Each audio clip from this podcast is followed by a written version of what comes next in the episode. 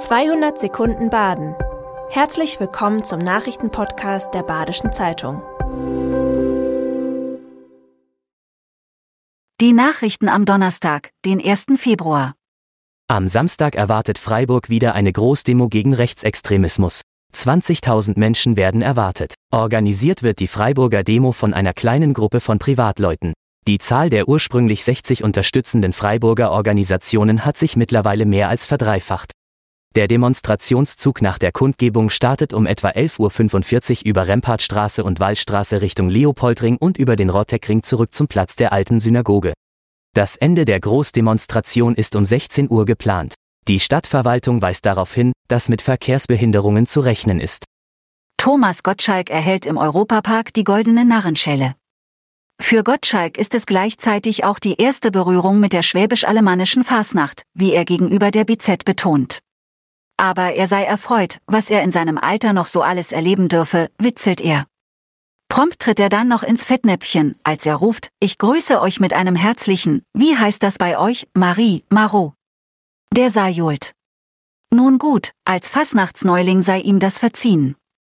Die Felssicherung an der Kartäuserstraße soll Ende Februar fertig sein. Ende November waren dort Felsbrocken mit einer Kantenlänge von bis zu 15 Zentimetern auf die Straße gestürzt. Der Felsabgang hat auch mit den oberhalb der Straße stehenden Bäumen zu tun. Einige alte Eichen sind wegen der Trockenheit abgestorben, sodass der Hang schlechter vor Witterungseinflüssen geschützt ist. Das sei ein Vorbote, wie sich der Klimawandel auf den Stadtwald auswirken könne, sagt Berno Menzinger, stellvertretender Forstamtsleiter. Ein Schutzzaun auf Höhe der Straße ist bereits installiert worden. In der zweiten Februarwoche soll die Montage von Sicherungsnetzen folgen, teilt die Stadtverwaltung mit. Der Wald soll mit Eichensetzlingern aufgeforstet werden. Ob die sich aber überhaupt noch etablieren können, ist unklar. Am Montag hat eine Toilette in der Iringer Neulindenschule gebrannt. Die Grundschüler können vorerst nicht in die Unterrichtsräume zurück. Ein Gutachter prüft den Gebäudetrakt auf Schadstoffe. Eine Übergangslösung für die gesperrten Räume ist aber bereits organisiert. Die etwa 140 Grundschüler können in Räumen der Albertschule und im Gemeindezentrum der evangelischen Gemeinschaft unterkommen.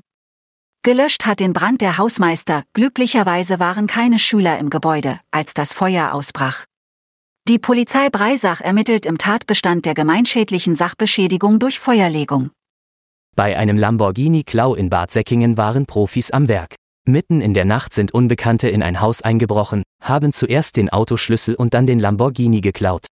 Die Besitzer haben währenddessen geschlafen. Die Diebe hatten ein Fenster im Untergeschoss des Hauses aufgebohrt, aus einer Kommode den Schlüssel für den Lamborghini, Handtaschen, Geldbeutel, Bargeld und weitere Schlüssel entwendet. Die Polizei hat eine überregionale Tätergruppe im Blick. Diese sei schon in Bayern auffällig geworden, wo sie nach demselben Muster operiert habe, so Polizeisprecher Matthias Albiker.